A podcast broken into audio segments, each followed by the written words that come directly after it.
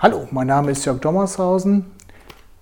Im heutigen Auf geht's der Reha Podcast geht es um vier Buchstaben. Mehr nach dem Intro.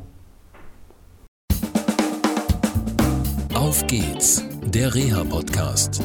Der Podcast von Reha Management Oldenburg mit Tipps und Ideen zur Rehabilitation für Unfallopfer, Rechtsanwälte und Versicherungen. Hallo und herzlich willkommen zu einer neuen Sendung von Auf geht's, der Reha Podcast. Ja, vier Buchstaben habe ich gesagt und ja, es ist eigentlich ganz interessant, was ich immer wieder ja, im Alltagsleben als Reha-Manager und Reha-Coach beobachten darf. Da haben Menschen einen Unfall und werden auf einmal fremdhilfeabhängig, nicht mehr selbstbestimmt. Da kommen Ärzte entscheiden, wie es weitergehen soll. Angehörige übernehmen auf einmal Kompetenzen, ja, kündigen zum Beispiel ganze Wohnungen oder der Anwalt will was von einem und bestimmt auch ein bisschen und man weiß teilweise gar nicht, ja, habe ich jetzt richtig entschieden oder nicht. In einem meiner Fälle ja, durfte ich im Rahmen des Reha-Coachings das Wort Nein einfach mal zum Thema machen. Zudem gibt es auch ein tolles Buch und zwar ist das von Anja Förster und Peter Kreuz und heißt Nein. Genauso ist es. Was war in dem Fall passiert? Ganz einfach. Der Mann hatte einen schweren Unfall, hatte schon vor vielen, vielen Jahren seine Fahrerlaubnis verloren und hat sie nie wieder erworben. Das ist erstmal kein Problem, aber mit den Unfallfolgen ist auf einmal ein großes Problem entstanden, denn er lebt, ja, sag ich mal, landschaftlich sehr schön, das heißt ländlich, ohne Bus und Bahn und sonstiges und auf einmal hat das nicht mehr funktioniert. Vorher ist er mit dem Mofa gefahren oder mit dem Fahrrad und jetzt hat das nicht mehr funktioniert, weil seine Unfallfolgen das nicht mehr zugelassen haben. Also war es auf einmal auch nicht mehr möglich, zum Beispiel hier einzukaufen, zum Friseur zu gehen, ja, halt ganz normal am Leben teilzunehmen, wie das so vor dem Unfall ganz normal war. Mir ist dann irgendwann aufgefallen, dass der Mann, ja, vielleicht aus Bequemlichkeit, aber auch vielleicht aus Ängsten, mehr Ja als Nein gesagt hat. Wenn er Ja sagte, meinte er Nein. Und das hat natürlich meine Arbeit nicht gerade einfacher gemacht.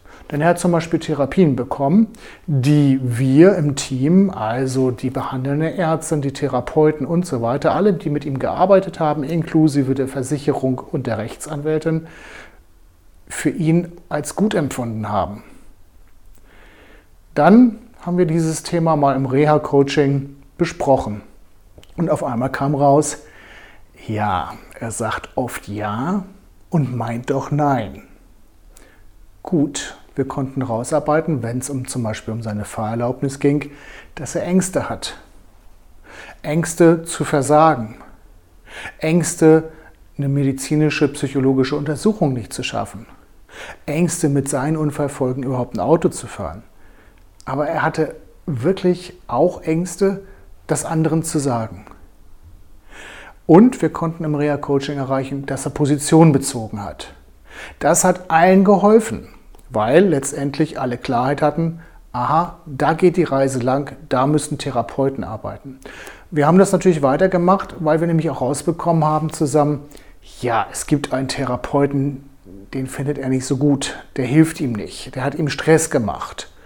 Und so konnten wir im Reha-Coaching erarbeiten, dass er auch zu diesem Therapeuten Nein sagt. Nicht zur Person, aber ganz einfach Nein zu sagen, dass es ihm nicht gut tut. Ja, Nein zu sagen, das haben wir vielleicht gelernt früher. Es ist auch eine Frage von Entscheidungskompetenz, die wir haben dürfen.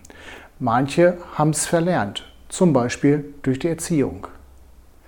Oder weil es uns vorgelebt wurde, dass es einfacher ist, Ja zu sagen, auch wenn wir Nein meinen. Das ist zum Beispiel der Fall, wenn es um Behörden geht. So habe ich ganz aktuell einen Fall in der Begleitung, wo der Betroffene einmal Nein gesagt hat und die Behörde jetzt auf einmal Sanktionen ausspricht. Das sind keine großen Sanktionen, da geht es nur um die Erstattung von Fahrtkosten, aber man ist beleidigt. Man sagt das natürlich nicht offen, dass man beleidigt ist. Aber der Mann hat Nein gesagt, auch zu seinem Berater bei der Sozialversicherung. Er hat einfach nicht mehr das Vertrauen. Nein sagen heißt also auch, dass das Konsequenzen und Folgen hat.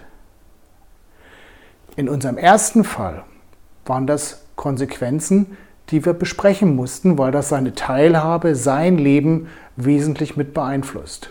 Denn das soziale Umfeld meines Klienten, ja, das hat sich so Stück für Stück abgebaut. Klarheit haben wir dann schaffen können, indem der Betroffene sich jetzt eine neue Wohnung sucht. Und Klarheit konnten wir auch schaffen, dass wir zum Beispiel sagen konnten, wo er zum Beispiel einen Arbeitsplatz finden könnte. Das natürlich regional gesehen. In dem zweiten Fall, wo es um die Behörde ging, konnten wir auch Klarheit schaffen. Nein zu sagen zu Sanktionen und Ja zu sagen zu dem, was man gerne möchte. Der Anwalt hilft meinem Klienten und ich bin sicher, dass er dieses Problem aus dem Weg räumt. Denn, so habe ich nach Durchsicht der Unterlagen festgestellt, die Behörde hat da nicht ganz sauber gearbeitet. Also, überleg einfach mal, ob, wenn du Nein sagst, doch Ja meinst und ob dein Nein nicht ein Ja sein kann. Vielleicht ist ja auch dein Ja ein Nein zu anderen Sachen. Deswegen empfehle ich nochmal dieses Buch von Anja Förster und Peter Kreuz, Nein. Ich werde es auch auf der Homepage äh, mit draufschreiben, wo ihr das Buch finden könnt. Bis dahin erstmal, ja, viel Spaß bis zur nächsten Sendung von Auf geht's, der Reha-Podcast. Tschüss! Das war eine Folge von Auf geht's, der Reha-Podcast. Eine Produktion von Reha Management Oldenburg. Weitere Informationen über uns finden Sie im Internet unter www.rehamanagement-oldenburg.de.